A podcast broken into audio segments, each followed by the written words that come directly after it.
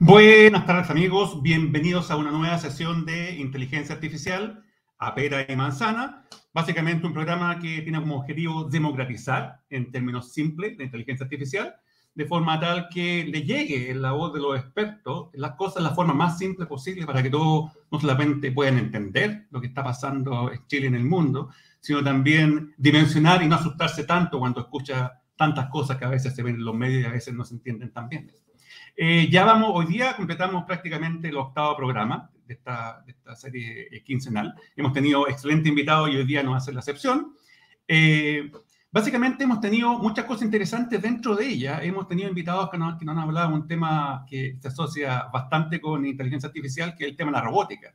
Pero hoy día, conectándonos con eso, vamos a ir un poco más allá, que es un tema que no, que no habíamos conversado que fundamentalmente tiene que ver con qué es lo que pasa con los aspectos de comunicación, qué es lo que pasa cuando los sistemas artificiales los podemos usar a nuestro beneficio, a beneficio de la sociedad, con fines de comunicación. ¿Qué pasa cuando tenemos sistemas artificiales como robots que son capaces de comunicarse con los humanos, que son capaces de realizar tareas eh, colaborativas, compartidas, y mejor aún, incluso ayudar a los humanos en tareas que obviamente eh, se caracterizan porque la interacción, obviamente, con un sistema artificial puede ayudarnos bastante a resolver problemas complejos. Por ejemplo, el hecho que pudiéramos tener robots sociales, digamos, que interactúen con niños, ¿cierto?, a, nivel de sistema educativo, de forma tal que, por ejemplo, puedan, puedan modificar alguna conducta o puedan mejorar ciertos aspectos del proceso de enseñanza-aprendizaje, etcétera, etcétera. Tenemos un sinfín de, de beneficios y posibles aplicaciones de, de, de las comunicaciones en el ámbito robótico. Y en ese aspecto hoy día tenemos una excelente invitada. Ella es eh, Carmina Rodríguez, es, profesora de esta universidad. No hemos tenido gente de la misma universidad donde estamos, esta es la primera vez. Eh, ella tiene un doctorado justamente en comunicaciones de la Universidad de Amsterdam y básicamente nos va a venir a hablar de todo este mundo de la robótica social y la comunicación en general en, en sistemas eh, artificiales cuando interactúan con humanos. Entonces, le damos la bienvenida a Carmina. Hola Carmina, ¿cómo estás? Gracias por, por haber asistido a esta sesión de inteligencia artificial. ¿Cómo estás? Hola John, ¿qué tal? Eh, buen día, eh, saludos a todos quienes nos están viendo y bueno, agradecerte la, la invitación, por supuesto, este tema es, es muy convocante también y, y, creo que ya no es solamente parte del futuro, sino que ya, ya sucede. Entonces, exactamente, reiterarte el agradecimiento. Es un tema súper interesante, siempre convoca a un montón de personas. Eh, les recuerdo a la gente también, a los que nos están escuchando, que tienen eh, la posibilidad del chat, enviarnos comentarios, enviando mensajes, o enviar preguntas que yo las puedo transmitir posteriormente a Carmina. Carmina, un poco para conversar esta conversación, eh, básicamente, bueno, yo introdujo un poco en términos generales, pero sería interesante que les puedas contar a la audiencia en simple de qué se trata todo esto de la, digamos, la investigación y, y la aplicación de digamos, las comunicaciones en sistemas artificiales, con robots en particular.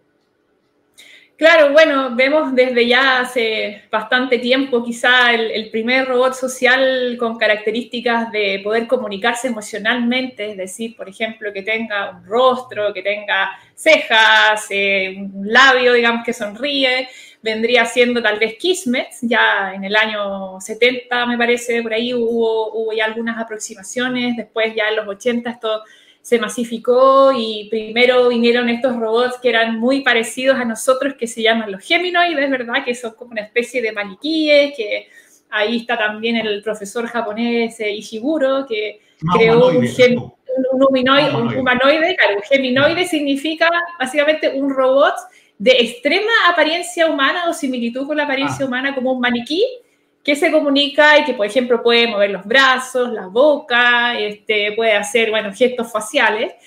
Y bueno, esos son unos robots eh, sociales. Después hubo otro tipo de, de, robots porque, bueno, tú habrás de saber, como también muchos de, quienes nos escuchan, que está el efecto, digamos, que provoca un rechazo, ver como a una especie de maniquí hablante, ¿verdad? Los, los investigadores eh, se llama el famoso el valle inquietante, el efecto que ya por los 70 se identificó, ¿verdad? Que nos da como mucha cosa, eh, mucho como rechazo, es, un robot demasiado parecido a nosotros.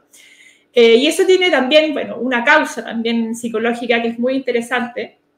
Pero bueno, luego de esto de la investigación siguió avanzando y nos dimos cuenta de ese efecto inquietante que también varía mucho entre la cultura, ¿no? Porque eh, en Japón, por ejemplo, las personas sienten, en general, estoy generalizando, por supuesto, pero sienten un poco menos aversión a ese, a ese tipo de geminoide o robot humanoide muy parecido a nosotros. Pero bueno, eso no se da en todas las sociedades. Muy distinto a Occidente, muy, muy, muy distinto. Em, por ahí hay algunos investigadores que han postulado que eso tiene que ver con el, con el cristianismo, digamos, en, Ah, se ponen en, la más profunda, en, la más profunda, en la, más profunda. Eh, entonces han surgido a, partir de esa realización, digamos, de que es, provoca este efecto tan inquietante, eh, robots de apariencia mucho más, eh, digamos, parecido a un tipo de juguete. Por ejemplo, pensemos en Furby. es muy probable que los quienes nos escuchen también se identifiquen un poco de acordarse de un Furby. Em, y otros robots más como Wally, por ejemplo, la película de, la película, exacto. de Pixar. Entonces, bueno, estos robots eh, ya están, ya existen, hay muchos tipos de, diseños diferentes que a mí me parece apasionante también en la robótica social poder identificar cuáles características del diseño de los robots sociales tienen mejor, eh, mejores beneficios, mejores efectos para nosotros como, como seres humanos, digamos. Eh, y bueno, ha habido todo un desarrollo de este campo maravilloso, encuentro yo, em, con estos robots que, ah, bueno, también tienen diferentes tamaños, ¿verdad? Porque el tamaño también puede provocar distintas... con quién interactuando, si es un adulto, si es un niño, exacto. exacto. distintas percepciones, ¿verdad? De, ya solo el tamaño es una variable que nosotros podemos identificar que tiene grandes efectos en, cómo nos comunicamos y nos aproximamos a estos robots, que tanto los aceptamos, por ejemplo. Carmina, eso te iba a preguntar, justamente con un buen punto, con el tema del, no solamente el tamaño, sino también con, con los rasgos, porque me imagino que ustedes ya han hecho experimentos con niños, ¿cierto? Y obviamente el tema físico las caras, el tamaño, ahí tiene una incidencia, pero notoria, ¿cierto? Claro, bueno, nosotros desde Robot Lab, que es eh, un em, laboratorio de investigación en robótica social de nuestra universidad, lo pueden visitar en robotlab.ue.cl. Eh, ahí estamos nosotros finalizando, digamos, el primer estudio que hicimos con niños chilenos, em, cualitativo, eh, donde les presentamos tres distintos diseños de robots sociales un robot eh, antropomórfico, es decir, con forma de animal, que en este caso era un perro que se llama eh, Robot Puppy, eh, que bueno, puede hacer, o Stunt Dog, también Stunt significan estos personajes de las películas que hacen piruetas, este ah, robot también tú lo prendes y hace piruetas, se levantan las dos piernas, las otras, se cae, se para. Estoy asociando este, este la primera opción con un animal, el hecho de probar algo que es natural para los niños versus con algo que no es natural? ¿Va por ahí un poco? ¿Esa es la razón? Va, va por presentarles distintos diseños de robots sociales y ver cómo ellos reaccionan y cuál es su percepción de los, de los robots. De hecho, en, en esta especie, bueno, es un cuasi experimento, ¿verdad? Les preguntamos, eh, les sacamos cada robot de manera aleatoria y se los ponemos al frente a los niños, que son todos niños entre 9 y 11 años Ah, y les preguntamos, sí, antes que nada, les preguntamos, mira, ¿tú qué crees que este robot es capaz de hacer? Ah, y, y, fíjate que, bueno, y tenemos, eh, para volver, digamos, al punto de los tres distintos robots, un robot zoomórfico de forma animal, un robot antropomórfico, es decir, con rasgos más humanos, que ahí estamos utilizando Cima Robot, que es un robot social chileno, que es, para los que no lo conocen, pueden verlo más también en cimarobot.com, esa es su página que tiene, digamos, un celular que se conecta eh, con un cuerpo, es más o menos de este tamaño. Ah, eh, es navegable, tiene brazos, tiene piernas, tiene cara. Eh, sí, se vende también, sí. Y bueno, y tiene, digamos, en la pantalla del celular le aparecen los rasgos y eso, el, el, el, tema de que sea la pantalla del celular, lo hace muy moldeable en su, en su rostro porque es en fondo una cara electrónica, pero que tiene un cuerpo, brazo y puede caminar, puede bailar, ah, etcétera. Y el otro robot que utilizamos fue Dash, D-A-S-H, que es, eh, digamos, otro tipo de robot, nada que ver en forma, que es eh, un robot más bien abstracto de forma geométrica. Son, son tres como círculos, con arriba un círculo grande, lo pueden ustedes también buscar ahí en, la internet, Dash. Y tiene el, el, círculo grande arriba tiene un ojo, pero no tiene labios, no tiene brazos, no tiene pierna, entonces te fijas, son tres diseños muy distintos que les presentamos a los niños, totalmente diferentes. Y ahí existe un rol muy importante de, bueno, eh, la pregunta que queremos responder en el fondo nosotros es cómo esta percepción en relación al diseño de cada robot afecta cómo los niños se aproximan al robot, cómo lo tocan, porque hay una parte que, bueno, le, hacemos observar al robot sin tocarlo, le preguntamos qué ellos perciben que es lo que los robots pueden hacer, y luego hay una parte donde ellos interactúan con el robot. Em, y todo esto lo hemos observado y analizado, y bueno, debo decir que es un estudio cualitativo, o sea, no podemos eh, tener una generalización amplia. Claro, pero eh, lo interesante es eh, la antropomorfización, una palabra complicada, pero quiere decir que eh, el antropomorfismo en el fondo, para nuestros quienes nos escuchan, para definirlo, es que nosotros como seres humanos tenemos la tendencia a humanizar los objetos, más allá de que sean robots sociales o no robots sociales, tenemos esa tendencia. Entonces, pensemos en la infancia. humana, en el fondo. Claro, claro, Y eso viene desde la antigüedad más, más recóndita, o sea, por ejemplo, el dios de la lluvia, en nuestros antepasados, el dios del trueno que se enojaba y nos tiraba, digamos, ahí los truenos, los relámpagos. Esos son eh, intentos, diría yo, muy desde mi eh, rincón humilde, digamos, pero son intentos de humanizar lo que, lo que tenemos alrededor, o sea, de, de bueno, nuestra relación con las mascotas también es muy interesante porque las mascotas sabemos que tienen una especie de conciencia, ¿verdad? Nos reconocen, pero al mismo tiempo, ¿qué tan conscientes son? ¿Sienten dolor o no? Entonces, bueno, hay muchos investigadores que han eh, también investigado esta relación con robots sociales en términos de mascotas. Y por eso la introducción también del robot, eh, robot mascota es interesante para también estudiarla como con los niños. ¿Qué tanto ellos perciben de si es un perro o no es un perro? ¿Qué es lo que es? ¿Es un objeto? ¿Qué es lo que no es? Entonces, bueno, ese estudio ha resultado tremendamente interesante de, de hacer, eh, muy desafiante también porque fue en medio de la pandemia. Además, súper complicado hacer experimentos en, en, medio de la pandemia. Sí. Especialmente con cosas físicas. Nosotros. virtual, claro, es diferente. Claro. Nosotros teníamos pensado, de hecho, ir a los colegios para, para poder ahí realizar el, el cuasi experimento, pero claro, los colegios in situ y este es un experimento que requería in situ, o sea, no se podía hacer en línea porque, claro, porque lo que nosotros queríamos, que estábamos especialmente interesados, era ver, digamos, claro, el niño en interacción directa con el robot, con el robot al frente, ¿qué hacía el niño? Lo, lo tocaba, lo aproximaba, le apretaba botones, no le apretaba botones, ¿qué pensaba el niño? Entonces, eso requería una presencialidad y afortunadamente después de mucho, mucho, mucho esfuerzo lo logramos que bueno, que los papás nos autorizaran a entrar a sus casas con estos, con estos tres robots extraños, entre comillas, eh, porque no es común, digamos, que, eh, que, que, la gente tenga todavía estas estas mascotas. Alguna gente tiene, pero no entrar a la casa es complicado ya entrar a la casa con un robot más, más complicado. Exacto. Entonces, pero bueno, por suerte que tuvimos súper buena acogida porque también, bueno, interesa mucho a los niños, en realidad a las familias, esto de, aparte que, por ejemplo, CIMA es un robot social educativo, entonces por ahí nosotros eh, logramos convencerlos y aparte que eran niños, el prerequisito de, para participar, uno de los más importantes era que ellos nunca hubieran tenido visto ni, ni contacto con robots sociales en la vida real, digamos. Eh, ahora, muchos de ellos ya tenían ideas preconcebidas de los robots sociales, que eso también nos ocurre a nosotros los adultos de las películas, por supuesto. Entonces nosotros les partíamos preguntando... claro, o sea, eh, es, muy difícil que un niño no tenga ninguna concepción o referencia previa de qué es lo que es un robot social, porque ellos, o sea, está, por ejemplo, no sé, Star Wars, por ejemplo, nos mencionaba mucho de, como, no sé, Citripio o los, de las últimas películas que han visto ellos.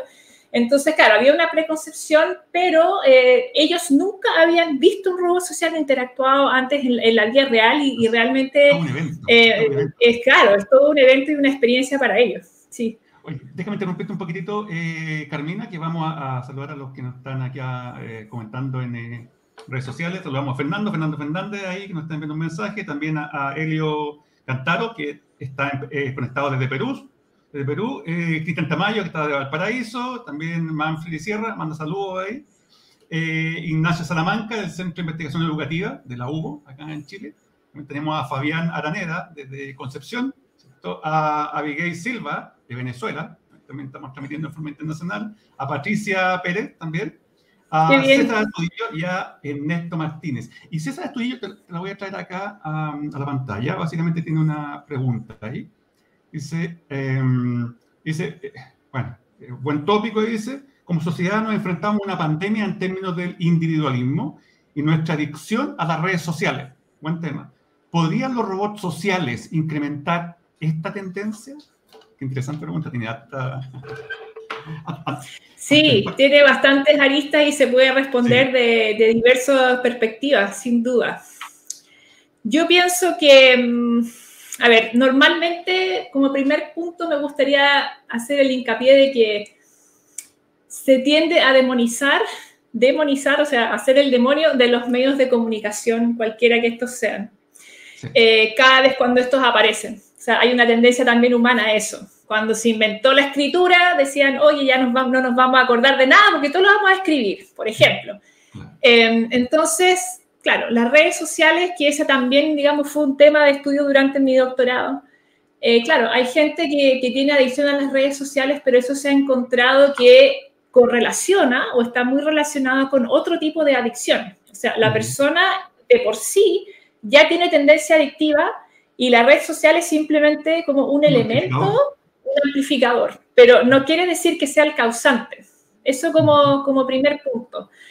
Em, por supuesto que las compañías de redes sociales no, no son, digamos, no lo hacen por, eh, por, por, gratis, sino que ellos buscan que tienen montones de, de, ganchos psicológicos para mantenerla a uno conectado. Y creo que en ese sentido, tanto con las redes sociales como con cualquier otro medio, lo que necesitamos eh, muy fuertemente en nuestras sociedades es la alfabetización comunicacional y emocional. O sea, saber cómo nosotros podemos, eh, y también, por ejemplo, a nuestros hijos, que son los que más expuestos están a veces a estas tecnologías porque las usan mucho, es eh, enseñarles a ellos herramientas sobre cómo poder manejar mejor esta tendencia a estar permanentemente conectados, a establecer, digamos, patrones de conducta saludables con la tecnología. Y en eso nuestras escuelas, por ejemplo, de comunicación, pueden jugar un muy importante rol de alfabetización, no mediática, ya vemos. Y ahora volviendo al tema de los robots sociales en sí, eh, me parece que depende, por supuesto, de, de, de, qué tipo de robot social estamos hablando, cuál es la funcionalidad de ese robot social, para, es decir, para qué lo vamos a utilizar, porque hay robots sociales, por ejemplo, desde en sociedades donde ellos están más insertos, por ejemplo, en Japón, que te sirven el café en un bar, que te sirven un whisky. Y es lo más normal del mundo, digamos.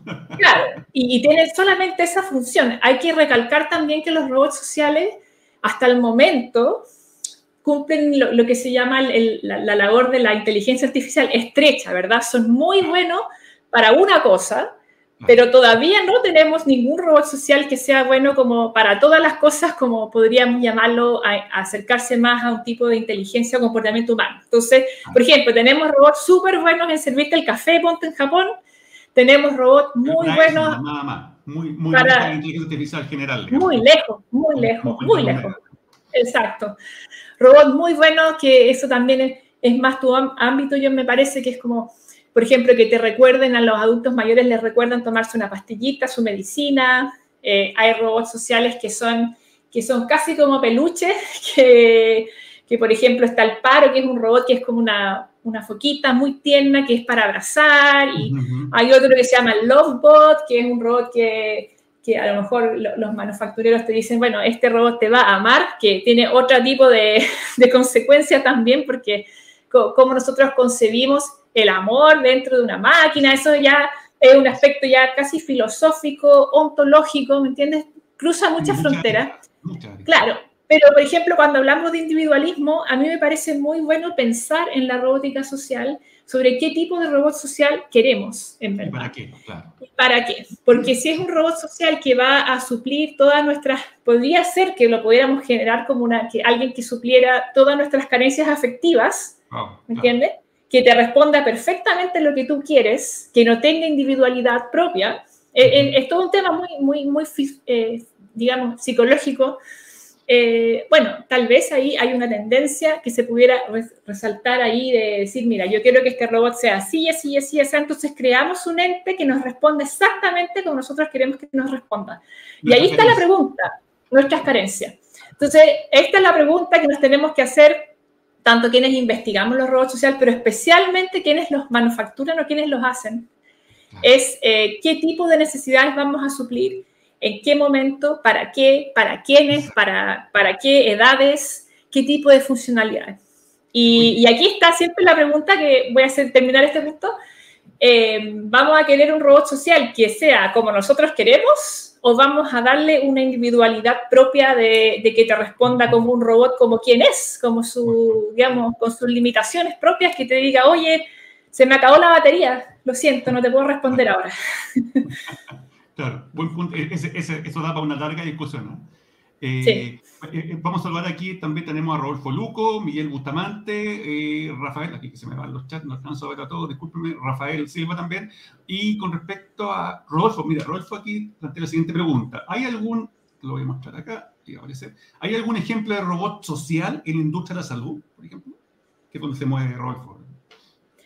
Sí, por lo menos yo lo que conozco aquí en Chile que se ha instaurado, que se empezó a usar durante la pandemia, es el robot Eva. Eva Robot.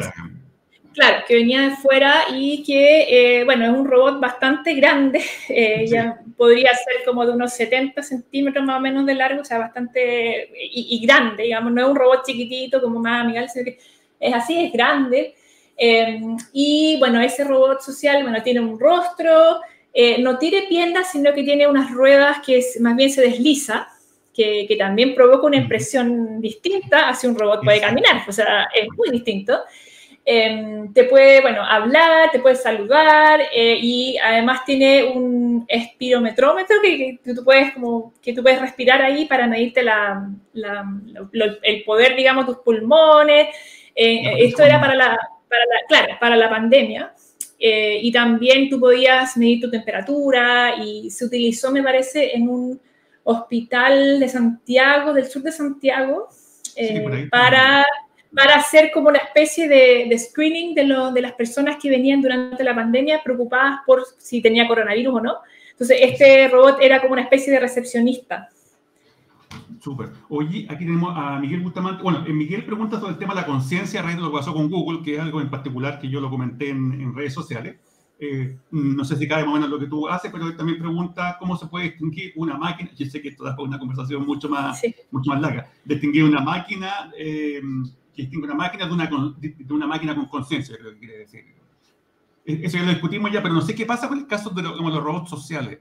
Ahí se está entrando materia de la conciencia y cómo eso se puede aplicar después todavía es muy, bueno, esto ya, claro, como tú bien dices, esto da para una conversación súper larga y, también muy entretenida en no olvidar el, Turing test, el test de Turing, que era para, para, diferenciar precisamente qué tan bien un humano podía distinguir si, si lo que le hablaba era una máquina, o, o, un humano. Claro. Em, ahora, yo de lo que entiendo de ese, de ese dato de, de Google, el reciente dato, eh, me parece que es está, digamos, más en el humano la atribución de conciencia que nada. Sí, porque... el ingeniero, digamos. Es que se exacto. rollo, digamos. Exacto. Entonces, es más bien, a mí me gusta mucho este tema por lo mismo, porque nos saca a relucir todos los vallas, los sesgos que tenemos nosotros mismos como especie humana. todo nuestro rollo. Sí, sí, todo nuestro rollo de finalmente tener un compañero con quien hablar, ¿ah? eso es, que, no sea humano, que no sea humano, que sea palpable, que sea físico, que esté ahí para apoyarnos, escucharnos, pero que no sea humano, eso es una es algo que hemos buscado como humanidad siempre, ojo ahí, entonces tenemos toda la tendencia y eso es lo que yo les hablaba antes de la antropomorfización, de, los objetos o también cuando tenemos eh, un chat que nos simula, digamos, que está diciendo, oye, pero un, chat te puede decir, yo tengo conciencia, tal cual, literal, y el humano va a tender a creerlo porque yo, creo que, yo creo que queremos creer, queremos creer que tiene conciencia. Yo creo que va por ahí el, tema de la Google. Eh, Oye, aquí le damos la bienvenida a Rafael Silva también y a Felipe Maldonado. Rafael Silva pregunta si hay algún, lo pongo acá, hay robot orientado a temas psicológicos. Sí, sin duda, sin duda que los hay. Por ejemplo, el, mismo Paro, Paro Robots, P-A-R-O, ese es un robot claramente de compañía psicológica para dar eh, confort, para dar incluso ternura, amor, y se utiliza mucho con los ancianos. En, en, los hogares de ancianos se ha comprobado que tiene efectos de disminución del estrés, o sea, le han medido, por ejemplo, el cortisol a los abuelitos, perdón, no se debe decir abuelitos, eh, adultos mayores.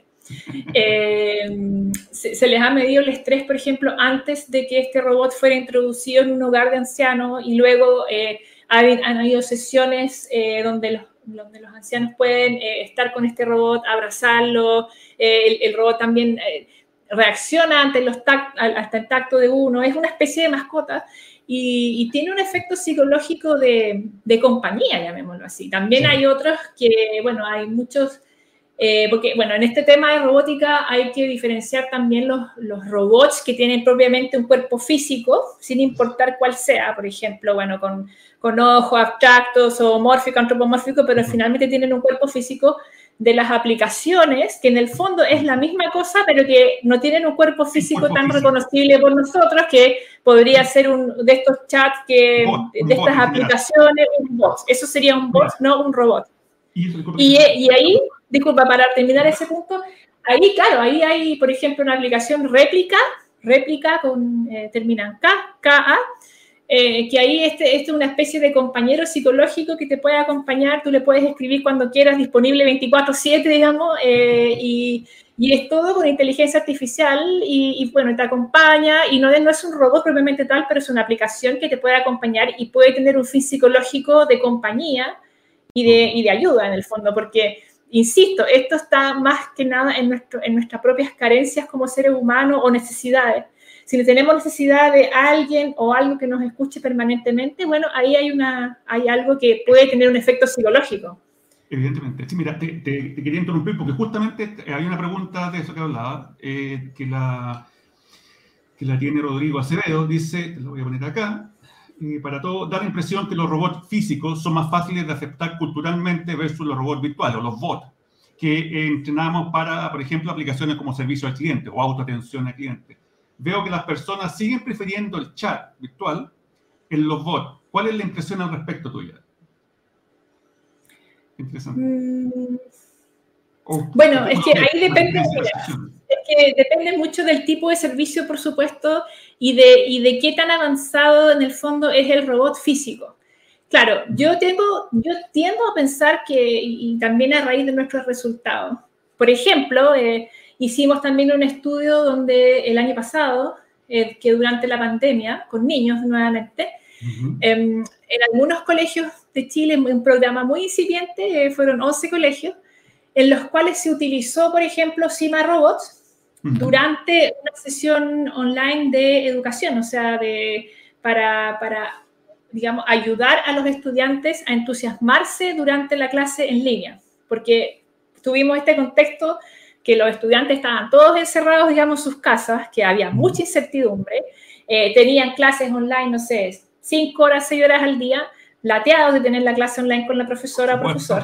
Entonces, eh, en, algunos colegios y, con mucho esfuerzo también de iniciativas de parte de los mismos profesores, el, por ejemplo, para una clase en línea con escolares de, estamos hablando segundo, tercero básico, muy pequeñito, había partes de la sesión en la cual el niño tenía el Cima Robot en la casa, por ejemplo, y el profesor a través de una plataforma que se llama Cima Knowledge podía cargar algunas actividades, por ejemplo, de lenguaje, de matemáticas. Ya, ¿qué pasa con alguna actividad de, aprendizaje en el fondo? Entonces, eh, claro, el niño con el robot social prendido en la casa, el profesor, el profesor siempre en este, en este ejercicio era y lo es, digamos, una, un mediador, una guía principal de, de la experiencia de aprendizaje. O sea, no era de decirle a los niños, mira, ahora vas a estar con el robot y te va a hacer unas preguntas, yo, yo me voy, digamos, a, a tomar un café. No, no era así. el profesor siempre presente. Eh, claro, no es tan libre porque ¿qué es lo que descubrimos nosotros en ese estudio? Era que, claro, que el robot, incluir un robot social en una sesión online de educación, incrementaba bastante el, el, involucramiento de los alumnos en la materia. O sea, les hacía obviamente más interesante, más ameno, más divertido aprender matemáticas con un robot social que con una pantalla. Exacto. Pero bueno, esto tenía muchas condiciones. La condición primera era que el robot social tenía que funcionar bien. Eh, digamos, estar bien conectado, conectarse a la internet, porque o si no, genera el robot, contrario, es contraproducente. Claro, porque ahí genera mucha decepción, porque por lo mismo, por las películas, nuestra propia antropomorfización humana, pucha, queremos que el robot social se comporte de una manera X, tenemos nuestra expectativa alta, y si el robot social empieza a fallar, falla la conexión, no te escucha bien, se va, se va, o sea, el interés así. Pero bueno, lo que ocurrió es eso. Eso fue uno de los primeros componentes muy importantes que descubrimos, que el robot social sí, eh, en este caso sí me robot, incrementaba mucho el involucramiento de los niños, pero tenía que estar funcionando bien. El profesor tenía que tener muchas competencias, digamos, mediáticas y tecnológicas para poder utilizar bien su plataforma, para poder meter su propio ejercicio, porque lo interesante de esta plataforma es que el profesor es capaz de crear sus propios ejercicios a través de esa plataforma y así, digamos, personalizar la experiencia educativa así como al máximo, digamos.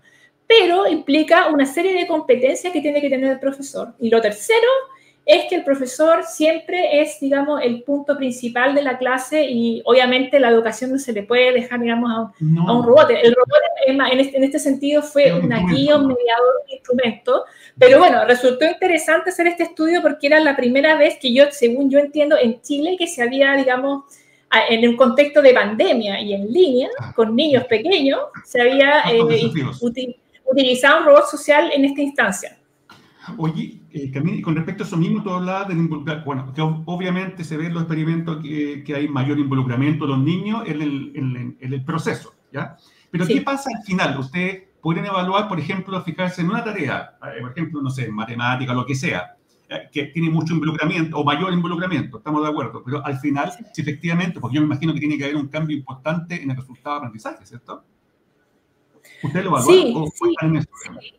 Ahora, em, mira, mis estudios, yo siempre digo, son siempre centrados en la parte más comunicacional, psicológica, en, el momento, más que educativa. Y yo siento que para poder responderte esa pregunta se debería haber hecho un estudio longitudinal, ¿verdad? Para evaluar eh, diferencias de aprendizaje entre un grupo de estudiantes versus otro grupo de estudiantes que no estuviera, digamos, usando el robot en estas sesiones y como fue todo, bueno, en un contexto de pandemia sumamente difícil de, bueno, de, estudiar y de, y de, se llama, aplicar, eh, ese no fue las características del estudio que hicimos propiamente tal. Nosotros simplemente miramos la, la, experiencia de un modo más cualitativo, digamos, subjetivo de parte de los estudiantes y de los alumnos.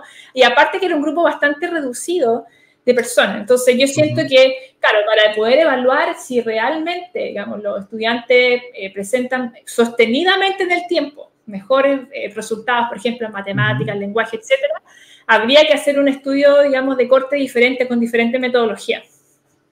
Sería súper interesante. Mira, eh, ahí le, damos la bienvenida a Carlos Miranda, a Ignacio Salamanca, y en el caso de Ignacio Salamanca tiene una pregunta interesante, aquí te la voy a a poner en pantalla ahí, básicamente dice mi línea de investigación tiene que ver con la innovación educativa a través del desarrollo de habilidades para el siglo XXI en los estudiantes.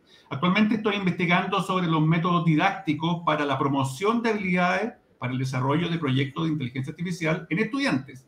Bajo este contexto, eh, ¿cuál o cuáles métodos utiliza para poder estimular este tipo de eh, habilidades? habilidades?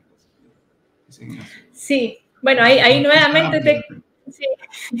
bien amplio, sí. Ahí de nuevo tengo que, responder que el, laboratorio, digamos, hasta ahora, debido al, tipo de, fondo que hemos postulado y a los fondos que estamos actualmente manejando, no estamos, digamos, aún en esa, en esa fase. Sería súper interesante poder tener más colaboradores y, y unirnos con más pedagogos, psicopedagogos, que, pudieran llegar también con, con más, eh, bueno, con, con, proyectos y poder involucrarnos más en esa área. El, laboratorio actual, como está pensado, es para evaluar aspectos, digamos, de forma de la comunicación. Y sí tenemos planificado un estudio longitudinal en hogares con robots sociales, pero eso ya está pronosticado para, me parece, un año o dos años más. Entonces, eh, de nuevo, esto tiene que ver con medir eh, percepciones de los niños, actitudes, Involucramiento. involucramiento, aceptación de los robots, más que en el ámbito educacional, que eh, es una arista que se puede explorar, sin duda. Y creo que es muy necesario hacerlo en niños también chilenos, porque, bueno, hay estudios internacionales al respecto, pero siempre es bueno tener, digamos, investigar este fenómeno en Chile, porque hay, hay elementos de la cultura local que no podemos pasar a, llevar tan fácil, o sea, es muy distinto un estudio sobre habilidades educativas de los robots sociales, si, es que la estimulan no en Japón, o en Estados Unidos, o en Europa, que acá también. Hay, hay, hay distintas percepciones, distintos tipos de aceptación de la tecnología, también está variables como el nivel socioeconómico, pero bueno, para poder responder esa pregunta eh, que me hace nuestro, nuestro oyente, creo que deberíamos ser, tener más eh, educadores, psicopedagogos que nos pudieran ayudar y la infraestructura de poder, eh, ojalá, realizar estudios longitudinales al respecto. Sí, fíjate, fíjate, me estaba acordando un caso que, que, un poco reflejo de, estas diferencias culturales y de y recursos, obviamente, también, si nos comparamos con, con países como Japón, que me acuerdo que cuando estaba en Concepción, no sé si hay alguno que esté escuchando ahora que estuvo en ese momento, hace unos, mm, hace unos 12, eh, 13 años atrás, o más, 15 años atrás, experimentamos con unos cursos de robótica, que no era social, robótica normal, que lo hacíamos a, a los profesores de tecnología en los colegios, y un día estábamos en la sala de un taller eh, haciendo las actividades prácticas y veíamos que una, que una señora llamada senior se había puesto a tejer y estaba como nosotros, con, yo con mi ayudante, quedamos, ¿qué está pasando acá? Digamos, ¿qué, qué pasó? Está aburrida. Y nos acercamos. Y le preguntamos, ¿qué pasa? ¿Está aburrida? que Mira, lo que pasa es que todo el taller me ha parecido fantástico toda esta semana, era una semana intensiva, pero dice, pero ¿qué saco? Usted me está contando maravilla, hago maravilla acá, pero vuelvo al colegio, que está, el colegio que está en, eh, cerca de la cordillera, de la región. Vuelvo al colegio y no tengo nada. Entonces, muy bueno aquí, pero cuando me encuentro con la realidad es fuerte. Algunos ni siquiera tenían condiciones de, no sé, acceso a internet decente. Sin duda. tecnología Entonces, obviamente, por eso me acordé de lo que decía, porque, claro, porque es súper importante lo que dices tú de cuando se experimente y se prueba la tecnología o las metodologías con esto en, en nuestro país, digamos, o en general en diferentes culturas, porque obviamente no porque lo digan en Japón va a resultar súper bien acá, porque tienen infraestructura, mentalidad y recursos. Exactamente. Exactamente. Nosotros, eh, afortunadamente, el, el, año pasado nos pudimos acercar a un par de colegios regionales. Eh, por ejemplo, fuimos a un colegio en Quillota, un colegio público, y llevamos robots sociales para allá y hicimos una sesión con los niños para introducirlos en este mundo. Y llevé, digamos, estos tres robots que son parte de nuestro laboratorio ahora, y se los mostré. Pero claro, ahí nosotros tuvimos que, nosotros con nuestra propia Wi-Fi, digamos, del, del celular, conectarnos, porque el colegio no tenía acceso. Exactamente, exactamente.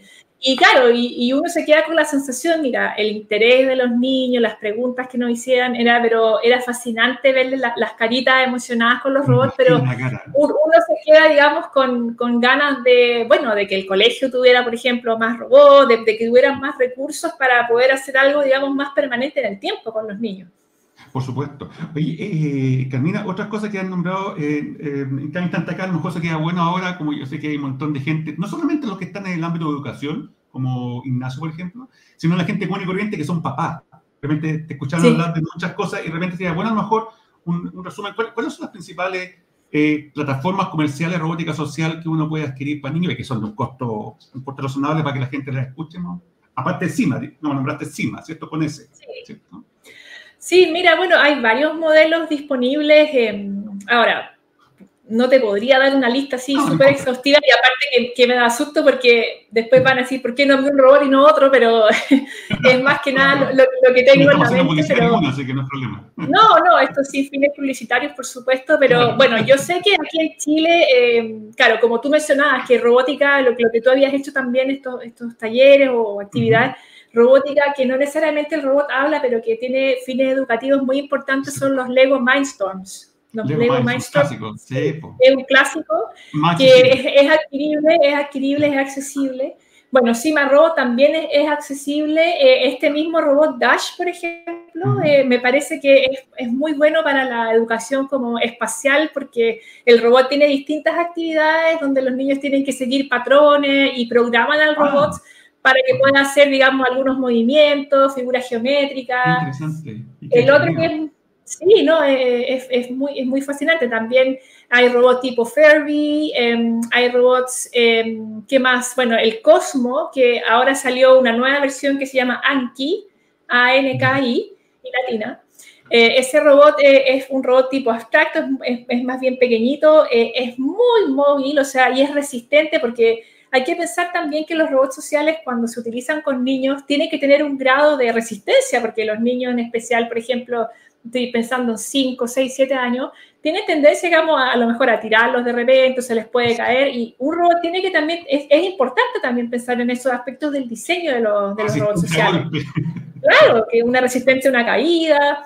Eh, y, entonces este Anki Robot puede, em, también tiene distintas actividades porque funciona con unos cubos, tres cubos, entonces, y, tiene una especie como de, de, bulldozer, como una especie de, como si fuera un robot constructor, entre comillas, entonces él puede agarrar estos cubos eh, con su propia, no tiene brazos, pero tiene como unas, unas palancas donde levanta estos cubos y tiene también se puede adaptar y, hay ejercicios donde los niños pueden, por ejemplo, construir un triángulo con esos cubos, pueden, pueden hacer, eh, por ejemplo, que, bueno, y estos cubos también vienen con luces, entonces el robot se comunica con los cubos mediante luces, entonces eh, a mí me da la impresión que puede tener muy buenos eh, efectos para la educación espacial de, de, los niños y de las niñas, ojo, que creo que también es muy importante ese aspecto de poder acercar la robótica también a las niñas. Eh, mira, te voy a comentar algo que, bueno, yo viví en Holanda mucho tiempo y, se piensa que allá también es, todo más avanzado, pero bueno, en las jugueterías eh, de allá y, las de acá no, no, he tenido la oportunidad, pero en las jugueterías físicas de allá tú vas y a veces salía como eh, juegos para niños y otra sección juegos para niñas y en la sección juegos para niños puros robots y en las niñas muñecas, todavía, todavía, esto de hace pocos años. Claro, entonces, o sea, en ese aspecto, entonces, escucha, pensemos un poco también en eso de, que las niñas, también hay estudios ¿ah?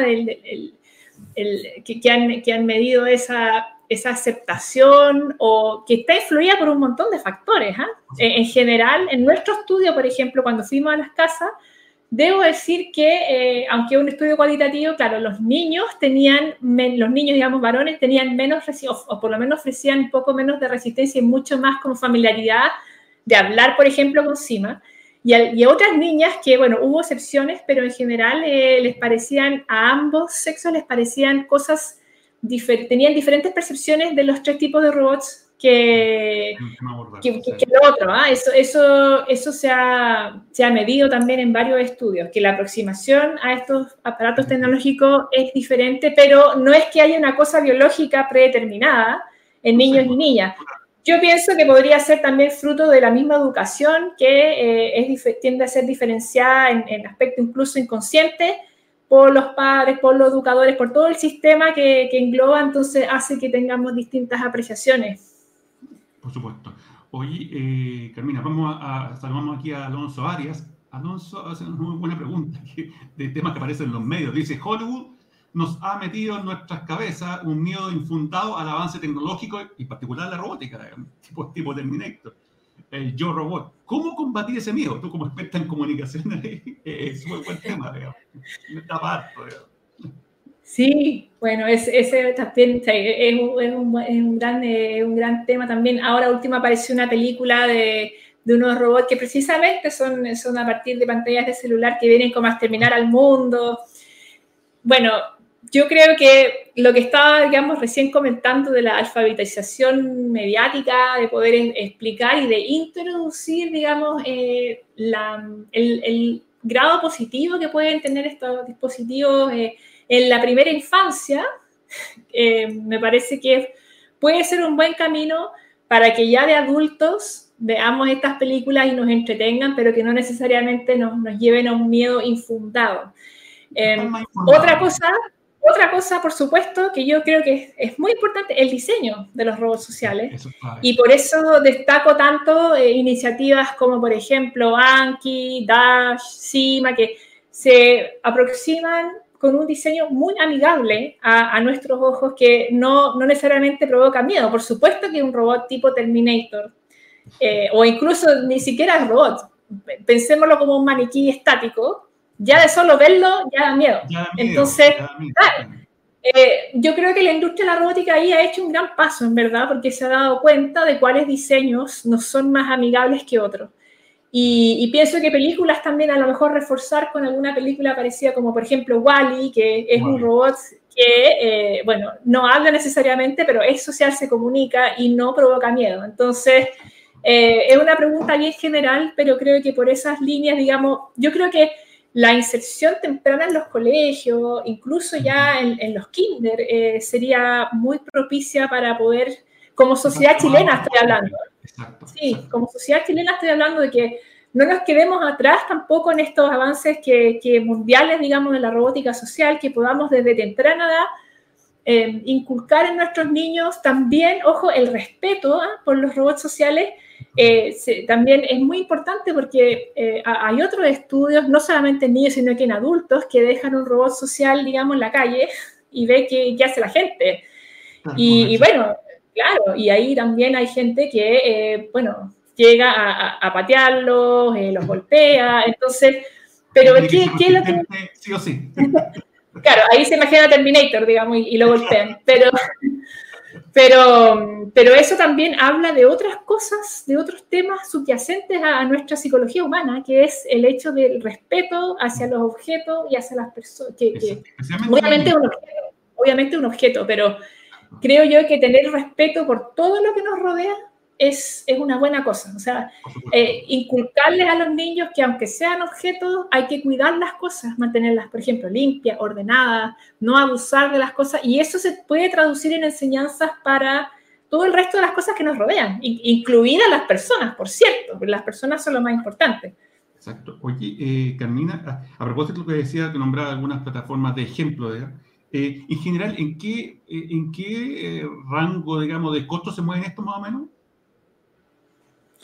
bueno, yo tengo, sí, yo tengo entendido que, eh, por ejemplo, bueno, un set de robo de Lego Mindstorm puede, puede estar entre los 80 mil, 50 mil, 100 mil pesos. El mismo Cima Robot costará, bueno, lo que pasa es que el robot tiene un costo en su cuerpo físico y el celular también tiene, eh, como que también se incluye el costo celular. Eh, y no todos los celulares le hacen a Cima Robot, ¿ah? Entonces, eso hay que tenerlo en cuenta. Pero bueno, claro, yo creo que dentro de 100 mil pesos, el, el, el, robot papi, el, del, el, robot, robot, el robot perro que hacía pirueta, ese salía más económico, que era más alrededor de los 50 mil pesos, 40 mil pesos. Ah, ya. Igual es accesible dentro de todo. Eh, sí. Con, Pero creo que falta más, bueno, ojalá más inversión, más apoyo de a lo mejor de los privados, de, poder eh, tener estos, eh, que, digamos que los colegios, que eh, ojalá los, también los, colegios públicos. Ah, una cosa que me faltó recalcar del estudio que hicimos en, sobre la encima, uso de CIMA en la pandemia, es que lo bueno es que hubo colegios de todo estrato. ¿ah? Uno podría pensar como, ah, no, estos fueron en colegios, no sé, pues, de las Condes. No, sino que había, por ejemplo, un colegio en Chihuayante, un colegio público, que eh, utilizó este robot eh, en sus clases también. Entonces teníamos, eso fue bueno, a mí, a mí me gustó por lo menos, de que había eh, algo súper transversal, sí, y que es posible lograrlo, digamos. Qué interesante.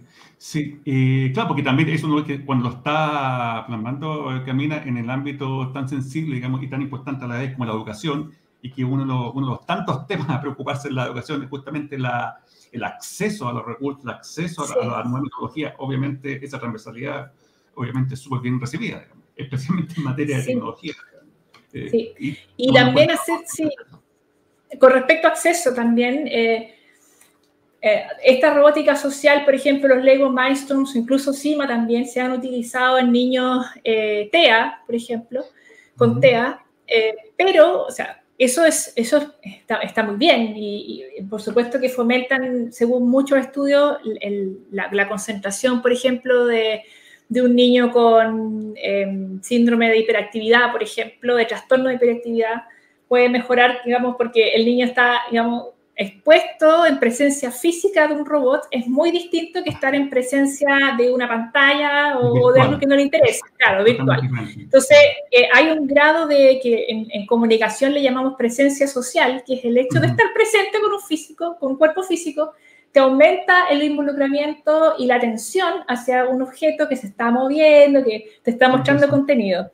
Eso se ha, se ha comprobado también, y con niños con respecto autista, también los robots sociales pueden tener buenos beneficios. ¿Por qué? Porque pueden ser muy confiable y muy programable. Ahora, por supuesto, bajo el supuesto de que los robots funcionen. Eso ya es partiendo de base. Robusta, claro, robusta, que te escuche, que sea capaz de responderte y bajo guiones muy acotados también, porque recordemos que los robots sociales todavía son muy, muy, muy incipientes. Mm, Entonces, esta idea de tener un diálogo como si fuera un humano está muy lejos de realizarse. Por eso mismo, por ejemplo, iniciativas como las de Cima Robot que hacen una actividad muy acotada, por ejemplo, de aprender un tipo de, no sé, de sílaba, un tipo de, de operación aritmética, funcionan. ¿Por qué? Porque son muy acotadas. y, el, exacto, y el profesor va mediando. Pero lo que yo quería agregar también es que no solamente con niños TEA los robots sociales pueden ser beneficiosos, sino que también para niños que no sean TEA, o sea, es decir, niños, la generalidad de nuestros niños pueden, pueden aproximarse a la robótica y a la programación que también sabemos que es la habilidad del futuro. O sea, tú, tú, más que nadie lo sabes. Entonces, eh, claro, sacar un poco a los robots sociales de ese nicho de para niños TEA, sino que masificarlo, ojalá. Exacto. Aquí saludamos a, a, Ricardo Salas y a Luis Marín. Ricardo Salas tiene una pregunta en particular, la voy a pasar aquí, sobre robots sociales. Dice, los robots sociales pueden tener la capacidad de capturar emociones u otras características que surgen de la interacción, ¿en qué, se ha avanzado en eso en general? A lo mejor no, no en el caso de tu grupo, pero a lo mejor en otras partes, no sé. Sí, sí. Lo que yo entiendo es que, eh, bueno, todavía encuentro que estamos bien en pañales, y aquí estoy hablando en términos mundiales también, ¿ah? Los robots sociales, por ejemplo, sí, los robots sociales, cualquier tipo de modelo, por ejemplo, y uno misma ve también en los estudios que está todo muy parcelado. Eh, también en términos de disciplina a propósito, eh, me refiero de, de, las investigaciones. Eh, un robot social, por ejemplo, con rostro, con, con brazos, es muy factible de que comunique emociones hacia el humano y que el humano las decodifique como emociones. Por ejemplo, si sonríe, achica los ojitos, el humano va a decodificar y va a decir, oh, el robot está contento, o le puede atribuir esa emoción. Y a la vez sí hay robots y sistemas, eh, digamos, con inteligencia artificial debido al reconocimiento facial, que ya, digamos, desde hace bastante tiempo pueden codificar las emociones humanas, de, pero más, eh, digamos, de un humano, por ejemplo, si eh, alguien frustra el ceño o está con los labios hacia abajo, es, eso ya, es, ya existe. Por ejemplo, hay un ah. programa software que se llama, que existe hace mucho tiempo por lo demás, que se llama Face Reader, lector de caras, que existe y, tú la puedes instalar y, bueno, y eso se utiliza en marketing y en un montón de otras, de otras aplicaciones. Y ese sistema, claro que es posible meterlo, digamos, dentro de un robot social que pudiera decodificar las emociones de un humano. Pero lo que yo veo en el desarrollo de estos robots es que un robot es bueno para una cosa o para la otra. O sea, es decir, es bueno para mostrar emociones con la cara, o bien es bueno para leer emociones en los humanos, pero no ambos todavía. Yo todavía no he visto una buena implementación de ambos. Por ejemplo, Sima Robot es un ejemplo porque puede mostrar emociones, puede, por ejemplo, hasta llorar, mostrar lágrimas, sonrojarse. Eso, pero va en una dirección. claro, exactamente, es unidireccional. Exacto. Oye, eh, eh, eh, Luis Marín tiene una pregunta, dice, si ven Arduino, las tarjetas controladoras que se usan mucho ahora en la educación, eh, voy a pasar aquí, ven Arduino como una alternativa viable y económica para potenciar la robótica a nivel escolar, en particular la robótica social, porque la robótica está hace mucho tiempo la robótica educacional. Sí, sí, mira, yo conozco Arduino, pero debo, eh, bueno, confesar, tampoco soy experta en Arduino, sé, sé cuáles son las funcionalidades. Y me parece que, claro, eh, puede ser una muy buena herramienta. Ahora, yo no sé cuál es la, digamos, la capacidad de Arduino para poder comunicar también. Ahí a lo mejor mismo Luis me podría decir, él a mí me podría contar eh, cómo se, o, tú mismo, John, cómo ellos pueden, digamos, hacer que Arduino también comunique, porque cuál es el objetivo también de la robótica social es que el robot sea capaz de comunicarse, más allá de que los alumnos, por ejemplo, puedan programar actividades. Es, la idea de que el robot pueda también comunicarse no verbal y verbalmente. Entonces, ahí en verdad me declaro menos experta. Ah, hay un tema. No, pero un tema, es un tema súper relevante porque de hecho estos los controladores, todas estas cosas como las que menciona bien eh, Luis, es un tema que ya tiene larga data, digamos, y ahí obviamente hay diferencias porque efectivamente hay unas que son más económicas que, que otras, pero tú tienes toda la razón. Ahora, hablando de robótica social, anda buscando otras características, ahora, no solamente un controlador, sino si es capaz de comunicarse, que tiene facilidad, digamos, que es robusto, que no se caiga. Exactamente, me da la impresión que es más complejo. Sí, que Arduino. muchas, más, muchas, más exigencias, Oye, aquí estamos ya, eh, bueno, le agradecemos a la mayoría aquí, ya estamos ya eh, pronto allá a terminar esto. Eh, es un tema que da para alto, de hecho, algunas preguntas de ahí yo fácilmente la veo como una sesión de este programa en vivo completa. El tema, sí, sí, sí. Más adelante se podemos hablar del tema de la conciencia, otros temas que dan para, que dan para El mismo tema de educación, digamos, dentro de lo social. Sí, exactamente. que no una, sino varias sesiones, digamos, que hablando de eso. Eh, pero eh, antes de ir eh, terminando, Camina, estuvimos hablando tras como dirían en los medios, ¿cierto? De que están como UAI, en particular en el área de comunicación, organizando un evento que se viene luego, el ámbito de las comunicaciones, dentro de los cuales se va a hablar este y otro tópico, que a lo mejor sería súper bueno que los que están escuchando les puedan dar un poco para que ellos participen cuando se realice. Sí, sí, sí. Muchas gracias, John, también por la oportunidad de poder contarle esto a, las personas que nos escuchan. Vamos en noviembre, en particular el 9, 10 y 11 de noviembre, vamos a tener eh, la organización por parte de la UAI del encuentro anual, eh, octavo congreso anual de la organización, perdón, de la Asociación Chilena de Investigadores en Comunicación, que se llama INCOM. Pueden visitar, digamos, aspectos de este evento en nuestro sitio web, que ya tenemos un sitio web especial que es incom2022.uai.cl. Ahí están las bases de la convocatoria para quienes estén haciendo investigación en relacionada con comunicaciones puedan eh, subir sus abstracts, sus resúmenes y poder presentarlos, va a un congreso presencial y es muy importante también, vamos a tenerlo en el campus de Viña del Mar, y este congreso, debido a la pandemia y anteriormente debido al estallido social, se suspendió por dos años. Entonces, este va a ser el primer congreso presencial después de mucho tiempo organizado por eh, nuestra UAI.